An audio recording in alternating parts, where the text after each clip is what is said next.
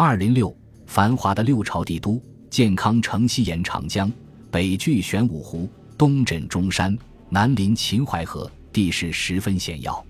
在汉末军阀大混战中，两大古都长安和洛阳都受到严重的破坏，只有建康在江东与安定中继续得到发展，在当时可算得上是全国最繁华的城市了。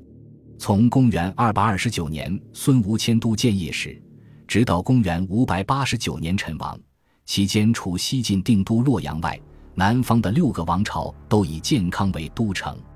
六朝在此定都的时间长达三百二十二年。东晋南朝的建康城基本上保持了东吴建业的旧貌，只在原有的基础上改土墙为砖墙。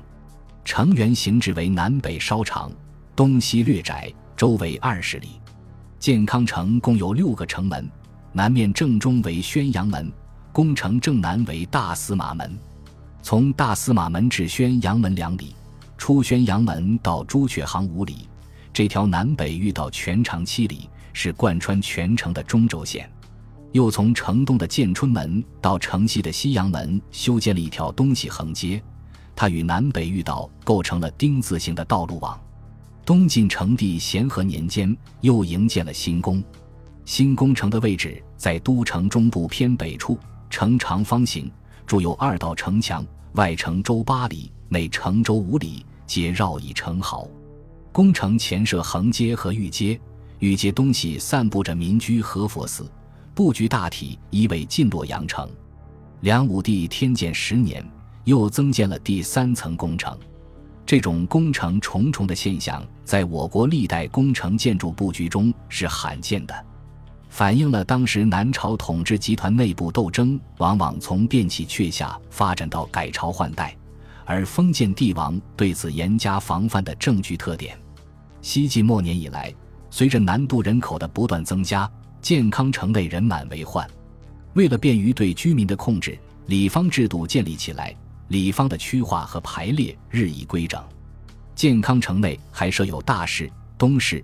北市和秣陵斗场市四个商业区。东晋时，在建康城东南修筑了东府城，城周三里十九步；又在西南修建西周城，作为官员办公的场所，并于城北修筑白下城，城西修筑石头城，城南修建苑之城，皆为驻军之所，历来都有重兵屯守。东晋孝武帝太元三年，工程进行了大规模扩建。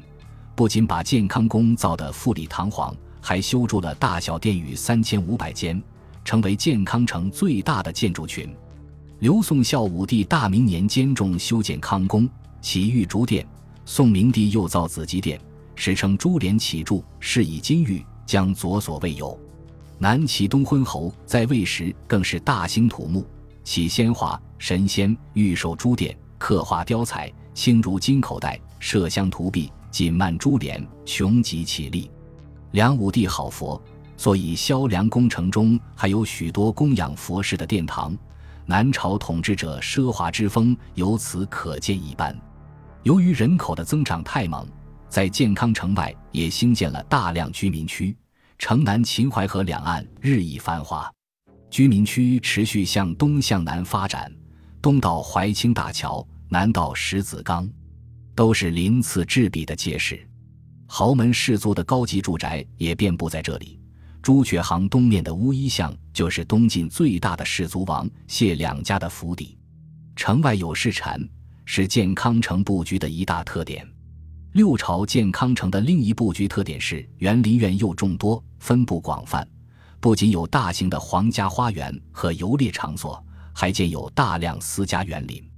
六朝时盛行兴造私家园林之风，在面积并不算很大的都城内外，士族贵戚建筑了许多邸宅园林。